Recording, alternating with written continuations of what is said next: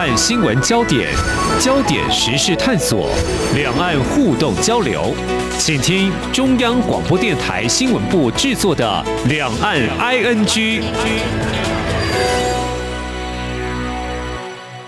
听众朋友您好，我是黄丽杰，欢迎收听《两岸 ING》。呃，这个大学学测一月底刚考完，那么接下来成绩就会出炉哦。如何推甄，还有选填志愿、提出个人申请，成为考生跟家长们关注的焦点。不过最近呢，有一则相关的消息呢，其实是被认为就业出路相对理工科系来的辛苦的文组毕业生感到振奋的征才新闻哦，引起我们同业间的热烈讨论。那么就是台积电破天荒要招聘政治专业的人才。而这显示的是这个企业的实力很够啊，对外投资的本钱是有的。的确呢，这几年我们看到美国、日本、欧洲等一些国家主动开大门，希望台积电前往投资设厂。那么台湾的护国神山也很让国人感到骄傲。但是呢，面对快速变化，还有错综复杂的国际局势，如何做出正确的判断？当然得仰赖专业思维跟眼光，特别是在变数越来越多、越来越难以预测未来的不确定的年代啊！我们在今天特别邀请财讯双周刊副总编辑林宏达来观察探讨台积电如何有今天。受到全球瞩目的焦点，当然我们也可以来思考一下前瞻未来，他目前拥有的机会，也许未来还有一些挑战。非常欢迎副总编，你好。是主持人好，各位听众朋友大家好。好，我们谈到全球关注我们台湾半导体的实力，我先分享一下我自己亲友的实力哦。他是应该是第一代第一批加入竹科半导体发展的。工程师人员也是一个常务经理哦。那么其实早在十多年前，他大概五十出头就退休了。那么理由原因很多，最主要是工作压力非常大，但是他也不用担心退休之后退休金是不够的。其实。一家有五六口都靠他一个人的薪水。那个时候，其实他卖一张股票就能够买一台数十万台币的小型房车，而且他还可以继续赚人民币，因为就中国大陆来挖角哦。嗯，这略略就可以看到我们台湾半导体发展的进程缩影哦。但是呢，我们接下来要来看台积电之所以有今天，并不是平白得来的，是有很多的转折决定，特别是怎么样从零开始。这么说的话，我想副总编应该更清楚，因为没有资源跟技术，在最近嗯出炉的这一篇报道，其实呢非常详细的，可以说是让我们的年轻世代更了解过去这半个世纪以来台湾。如何来打造这个台积电？好，没有资源跟技术，从零开始，哇，这个部分的话，就要从一九七四年开始说起吧，是不是？嗯、呃，对，呃，我们做这个题目啊，其实就是回到一九七四年到二零二四年的时候啊，要满五十年了。那我们来回顾一下台湾半导体是怎么崛起的、哦。我们那时候问了一个问题，就是说。台湾是因为我们技术领先才有今天的地位吗？好像也不是嘛，因为半导体是美国发展出来的技术。那我们是因为我们有很大的市场吗？好像也不是嘛。哦，我们是一个岛国。那我们有很多的这个资源吗？好像也不是嘛。所以那台湾的到底究竟是怎么崛起的？所以我们这一次封面故事哦，主要是要回答这个问题。那先从。这个五十年前的状况开始讲好了。五十年前我们开始的时候是什么状况呢？我们采访了那个时候，呃，这个参与的前政务委员杨世坚哦，他就回忆说，大概在一九七九年的时候，其实台湾的电子工业大概整个产值才四十八亿，但是惠普一年的这个营业额就有七十亿哦。那那个时候台湾的工业的主轴其实是像圣诞灯啊，或者是。五十美元的脚踏车啊，是便宜的东西啊。那我们做简单的加工，嗯、那这种基础之下，台湾为什么能够发展出半导体的行业啊？嗯哼。那第一个里程碑其实是一九六六年哦，在高雄成立的高雄电子。那我们台湾呢，其实是从封测产业开始的。一九六六年呢，其实半导体呢还停留在这个呃，transistor 就是电晶体的时代啊，所以那个时候电晶体的收音机啊，电晶体的这个计算机啊，是最卖的产品。嗯、那那个时候，因为这个需要很多的组装啊，所以就到台湾来开始设。所以呢，这次也采访了这个宏基的创办人陈荣，他就说：“哎，这个什么台湾的这个风色产业如果是在高雄，是应该？因为我们的半导体产业是从。”高雄的封测聚落开始的，嗯嗯，啊，是由美商像这个通用器材，他们去投资，那也培养出了很多的人才。嗯哼，好，这是一个草创期。不过在那个时候，现在想想，这个半导体晶圆代工，我们台积电呢相当具有专业哦，又怎么样来转到这里呢？我们在那个时候呢，台湾并没有一刚开始就发展这个半导体的产业啊，像刚刚提到这高雄电子哦。但是后来会发展的，主要是还是有人看到了台湾是可以来试试看的。但是从何开始呢？呃，也许很多人会听过当时的行政院长孙运璇，还有也是担任政府部门很重要的这个官员李国鼎，这个都跟我半导体的发展是不是有很相关？是一个很重要的政务官呢？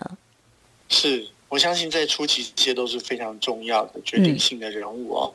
但是我们还是要讲一下当时的状况。第一个，为什么要发展半导体呢？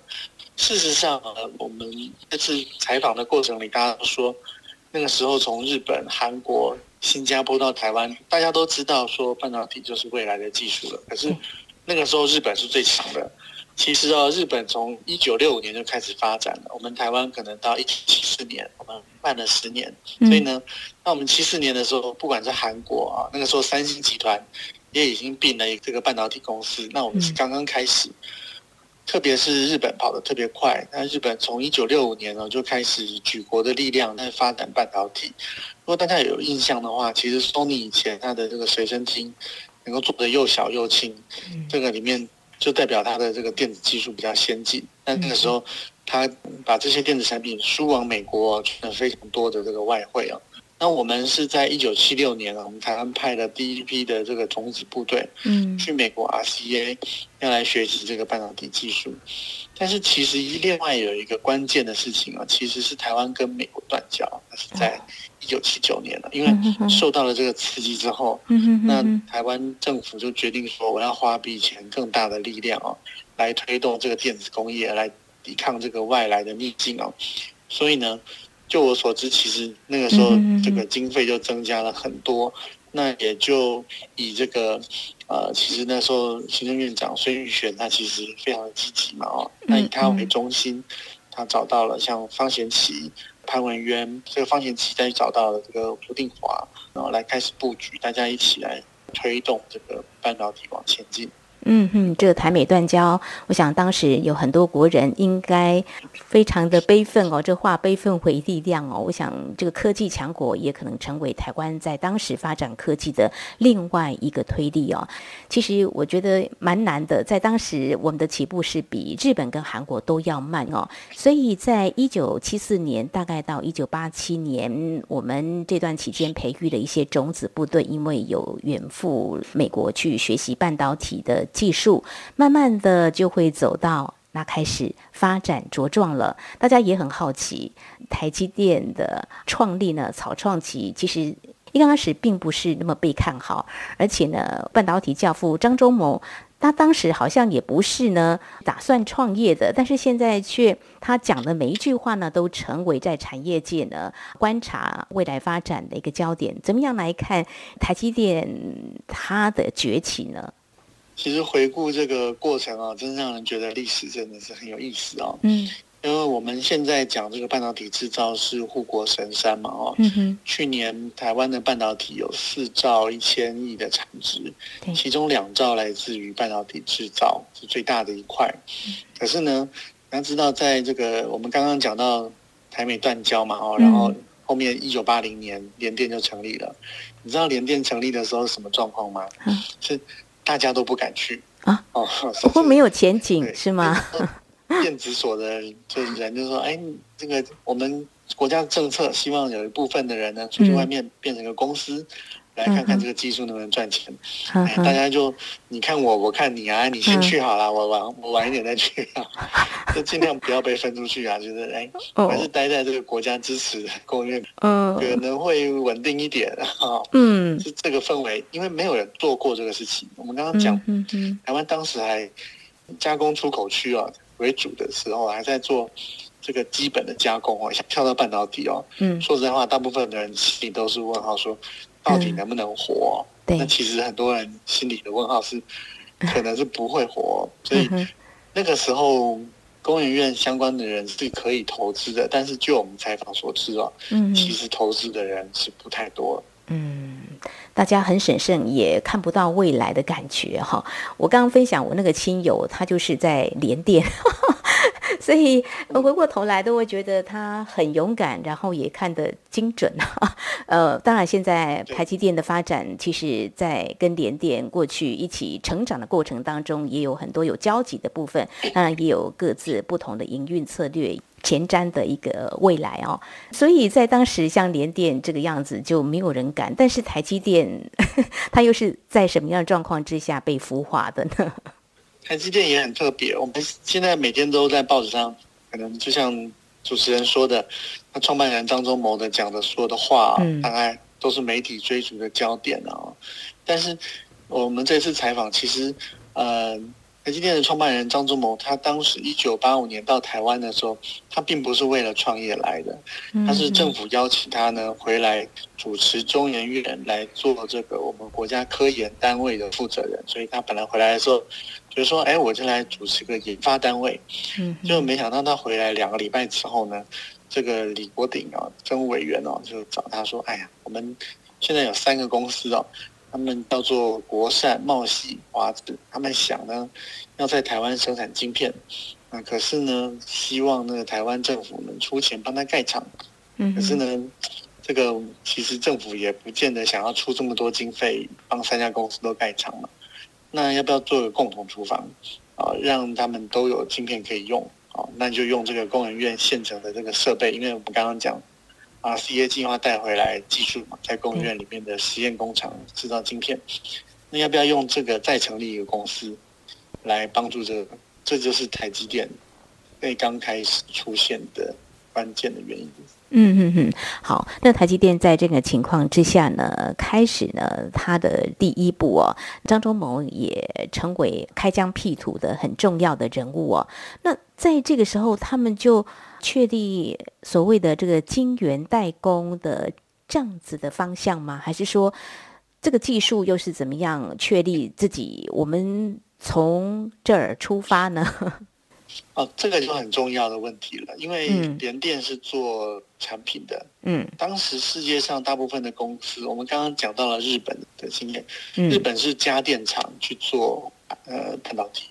嗯，比如说我是 Sony，我做 Walkman，那我就生产一些我自己要用的，因为我的技术特殊，我的 workman 呢就比那更新，比那更小。嗯，当时大家都是要用产品。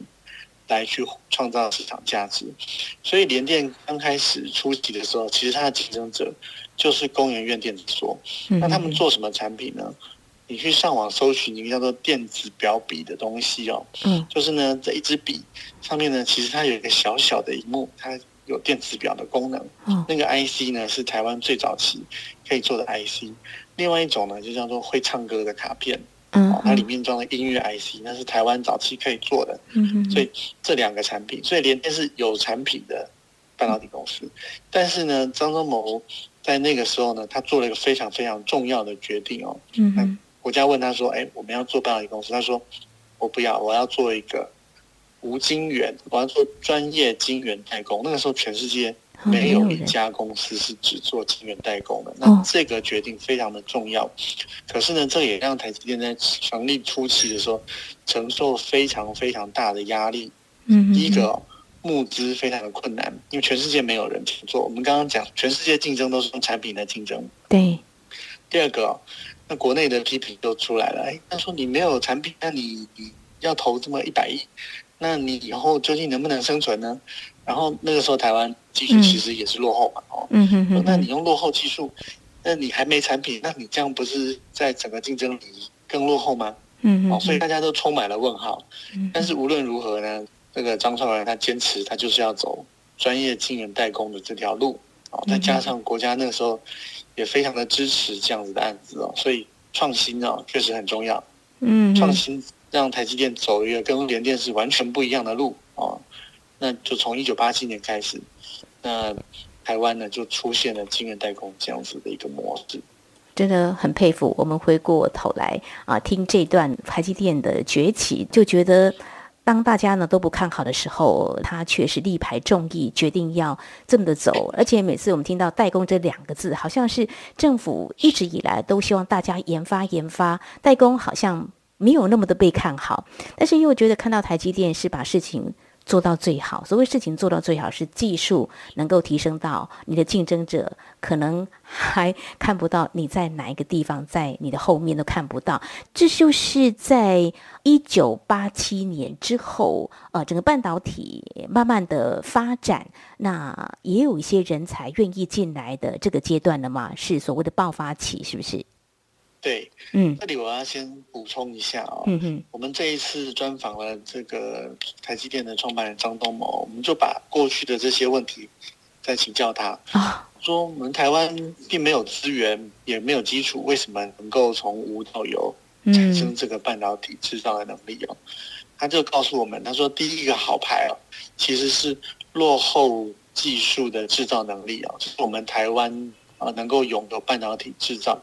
第一个能够站稳的这个踏脚石哦，那是什么意思呢？说虽然我们的制程比国外大厂可能落后二点五个时代，但是呢，人家生产的良率，啊，假设它是五成好了，我们可能是七成八成，那就代表说，其实我们生产出来的这个卖的价钱哦，因为我做一百颗晶片哦，有八十颗是好的，嗯，那别人只有五十颗是好的，那我就可以多卖三十颗嘛，所以呢。我们的获利能力呢，还是可以跟国际竞争的。他又用这个来做基础，开始发展台湾的这个半导体制造。那在这个基础之上，台湾的晶圆代工开始站稳了脚跟之后，嗯，哎，这个机会就形势就开始翻转了。为什么？因为以前并没有晶圆代工嘛，对不对？对。那所以呢，以前就算你有想法，能够有创新的这个小公司哦，其实他没有办法。把他们的 IC 做出来，嗯哼。可是呢，那个时候我们台湾其实是在西谷，有几乎每个公司啊都有我们台湾区的留学生，而且呢，很多人是很认真做的不错的哦。嗯嗯。这时候，其实后来又出现了几个这个赚了非常多钱的公司。我们举个例子，我们有看到这个联电之前的执行长吴国强，嗯，他参与创新的 S 三哦，哇，这个公司是。怎么赚呢？他可能前一年哦是这个营收三百万美金哦，第二年就变三千万美金哦，一年的营收可以成长十倍哦。在这种机会底下，那从这个大家本来从不看好，变成蜂拥而至，嗯哼，就是这个 IC 设计公司哦就雨后春笋了，到处都是，而且呢，因为大家都讲国语嘛哦，所以呢，这个整个戏骨跟台湾的这个链呢就重新建立起来，而且呢越来越多哦，所以。整个开始到一九八零年代就开始进入这个爆发期，我觉得最戏剧性的就是一九八九年哦，嗯，就台股上万点，就之前不是大家都把这个高科技当做票房毒药嘛？嗯，到一九八九年的时候，情况已经完全相反了。嗯，那那个时候其实整个工研院电子所所有的人都被挖走，只剩下这个扫地阿伯可能还在。这个电子所里面盛况空前，因为所有的人都跑来成立半导体公司。哇，哦，这个就是。嗯，你看时代转移之快是这样，真的。那台积电呢，走在前方啊，刚开始大家不是那么的看好，但是呢，我想有些人就是有这样的睿智的眼光哈。所以好，在节目的前半阶段，今天谈台湾半导体产业的发展，当然不免提到这个台积电，从一个没有技术跟资源的年代，那个时候从零开始，那么到现在呢，是各国啊争相招手呢，要找台积电去投资。那怎么样来看到台？湾在产业发展的一个能力跟实力哦，稍后节目后半阶段，我们也要来谈谈哦，为什么这么多国家当初他们发展半导体的这个产业呢，是找台湾好几年，但是呢，为什么现在呢会找台湾来合作呢？这个机会到底是有哪些？我们自己努力，还有哪些国际局势的发展，还有未来可能我们半导体产业会面临什么样的挑战呢？稍后节目我们再请财讯双周刊副总编辑林宏达来跟我们聊聊。今天的新闻就是明天的历史，探索两岸间的焦点时事，尽在《两岸 ING》节目。这里是中央广播电台听众朋友继续收听的节目《两岸 ING》。我们在今天节目当中邀请到《财讯双周刊》副总编辑林宏达来谈谈这一期他们的封面故事，聚焦的是。财经，那么谈到半导体产业的发展，特别是在台积电一路走来，从不被看好到现在，各国呢争抢。台积电去投资，这一路走来，台湾啊、呃，到底在产业发展，嗯，经过几个重要的转折呢？刚才提到美国还有日本，曾经都是半导体，他们走的脚步还蛮快的。但是美日方面的一个竞争，其实当台湾的半导体慢慢的发展的时候，他们是处于什么样的态势呢？在称霸世界的呢？我想我们讨论这个历史啊，上、嗯、面是看说，哎。其实，在台湾崛起之前哦，嗯，就已经有一个亚洲的龙头了。那日本，日本，那日本为什么会下去呢？那嗯，它由盛转衰，那这个历史的教训，我们会不会发生在台湾身上？我觉得是大家可以讨论一下的哦。那所以我们要了解当时的日本是什么状况。在一九八五年的时候，我想大家如果有印象的话，可能就知道那个时候全世界财经界最。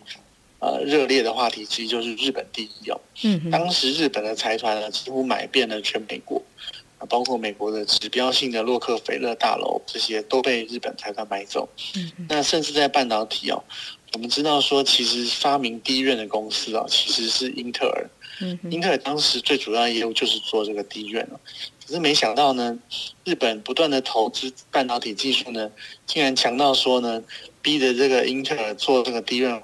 赚不到钱，而且呢，美国政府不愿意像日本一样这样子用官民联合的方式来补助啊，所以呢，当时有个很有名的故事，就是英特尔的这个 CEO Andy Grove 就问他的这个哦，这个 Golden Moore 说啊，如果我们今天都被 fire 掉，那新来的总经理啊会怎么办？他的老板就说，哎，那他应该会结束这个记忆体事业啊，重新做别的事业。嗯，所以呢，从此。这个英特尔就真的也就放弃了他的这个记忆体事业了，改去做处理器。哦，所以就知道当年的日本的半导体的状况是什么样。但是这一次我们其实也有采访相关的人哦，嗯，他就告诉我们说，日本它有几个弱点。第一个呢，它是主要就是做记忆体。当时因为我们刚刚讲都在做家电嘛，对不对？对，日本是家电厂在做半导体，所以它发展是记忆体。他还没有看到这个微处理器，就是我们现在讲的 CPU 的潜力，因为呢，个人电脑其实要到一九八几年哦，才开始越来越红，到一九九零年哦，成为大趋势，所以那个时候大家还不知道个人电脑用的处理器会大红，所以呢，日本在后来的创新里面呢，就一路的错过这个新的机会，比如说日本它另外一个问题就是，它一直都想要用自己的规格，哦，比如说大家有印象的话。日本在 PC 推了自己的 PC 九八，只能够自己跟自己相容。我在手机它有推 PHS，啊，它也是只有日本在用这个系统。所以呢，在后来的手机跟这个 PC 它都错过啊，网络啊，可能日本啊没有那么大的表现。哦，后来的晶圆代工，日本也没有晶圆代工厂。所以呢，这些。这个创新一路错过的时候，其实他就错过了跟外面合作的机会啊。那对他的半导体产业来说，也是这个不利的因素。所以日本的半导体其实越缩越小，而且呢，他就呃不断的向外卖出他的厂房。嗯，错误的决策哈，所以也付出了一些代价，由盛转衰哦。那现在当然，我们台积电也要到日本去设厂。至于台积电选择了不一样的路，就晶圆代工进入到所谓的盘整期，这两三年讨论比较热烈的，现在应该还是可以持续关注，就是美中科技战。这个对我们台积电来说，到底给了他哪些考验或机会呢？我想，呃，这个确实考验跟机会都有哦。那到目前还是余波荡漾，就是大家现在谈的这个国际地缘政治对我们半导体的影响。那先谈这个考验好了。嗯，其实不管为什么前面是盘整期呢，意思就是说，大家看到说台湾半导体产业新创公司最多，大概在两千年之前。嗯，现在台面上看到的公司，几乎大部分都是两千年之前成立的，在两千年之后呢，开始进入整并。嗯哼，哦，尤其到二零零九以后，整并就越来越多。那半导体公司呢，变成大者恒大啊，你又要从新创变成大公司，越来越难。嗯，那中国在两千年的时候呢，它是培养自己的公司啊，它还走新创的那个路线。可是呢，在二零零九之后呢，其实它就开始走整并路线了。为什么？因为你要从零开始。追这些对手越来越困难，嗯，好，即使是现在国际上已经有了大型公司哦，都还在考虑要跟别人去合并，增加自己的规模，那更何况是这个新创的公司，那就更困难了。所以呢，这里面一个很代表性的案子就是这个零五年这个紫光集团啊，他想要来台湾并的联发科，嗯，因为当时其实中国希望快速的增加他们在半导体。里面的这个规模 size 啊，所以呃发动了很多诟病。那当然后来他可能没有办法真正落实他的目标。但是你可以看到这个国际的竞争哦，这个大家都想要分一杯羹。你看我们最近也碰到这个世创哦，台湾的环球金想要买德国的这个细晶圆厂，他也碰到了一些挑战。所以各国现在都想。办法要把半导体留在自己的国内。那另外要发生的事就是，大家希望呢，别人厉害的高手呢，要么就来我这边投资。嗯，那你若不愿投资的话呢，我就朝你的竞争对手来我这边盖厂。就是大家以前都是尽量外包啊，在过去的三十年台积电成立的这个过程里，为什么台积电可以长那么大？嗯哼，因为大部分的国家都把他们的。半导体的生意呢，从自己做变成外包，外包到台湾来做。嗯，可是现在整个趋势要开始要逆转，就是说各国政府希望他不要外包，希望他有至少一部分在他国内自己做。那这个转折，那就对我们来讲是观察很重要的重点了，因为究竟影响到哪里啊？这个要观察。那台积电，我我觉得到目前为止，他都呃很清楚的逻辑在应对，就是。你要搬回去，好，那我就到那里去跟你设厂。那即使你搬回去，你还是在我台积电的这个生意里面啊，那我不受影响。但是你可以看到各国未来产能会不会因为这样增加很多？因为它不是市场呃需求增加的。如果是按照成本的话，还是我们台湾这样做法是最有竞争力的。可是现在各国是不计成本，贵一点。嗯，他也要在他自己国家做，那这种非经济的因素干扰之下，会不会造成很多不必要的产能增加，影响到全世界半导体市场秩序？这个就是接下来观察很重要的重点。嗯，所以未来决定谁会被淘汰出局的话。在产能大扩张的一个状况之下，不管是价格或是一个人才，都会陷入一个非常纷乱的一个状态。那又怎么样来看未来可能决胜的几个观察点呢？其实事情也没有很复杂，哦、因为呢，当市场很乱的时候呢，只有最大跟成本最低的人可以活下来。嗯，那所以现在你看台积电为什么今年是宣布四百亿？美金的资本支出四百亿美金，已经是台币大概一兆以上的这个投资金额了哦。嗯哼，那这么大，就因为现在你只有拉大规模，你才能够在未来的生存当中继续的茁壮。嗯哼，好，那台积电走这个路线，那其他的人就会一定会开始再出现第二次的兼并跟整合，像最近不就出现英特尔诟病这个高塔半导体？嗯哼，当你后面排名越小的。它就越有可能会被整并，所以呢，新一波的洗牌已经在开始了。好，整并洗牌开始啊！我想这也是未来在半导体产业发展可以观察的一个面向哦。呃，我想今天谈的这个台湾半导体产业的发展呢，短短时间是谈不了的。但是呢，其实我们可以看到几个关键人物、重要的决策，我听来会觉得。感觉好像这是一个龟兔赛跑，台湾半个世纪打造这个台积电，从原本不被看好到今天各国争相招手前去投资。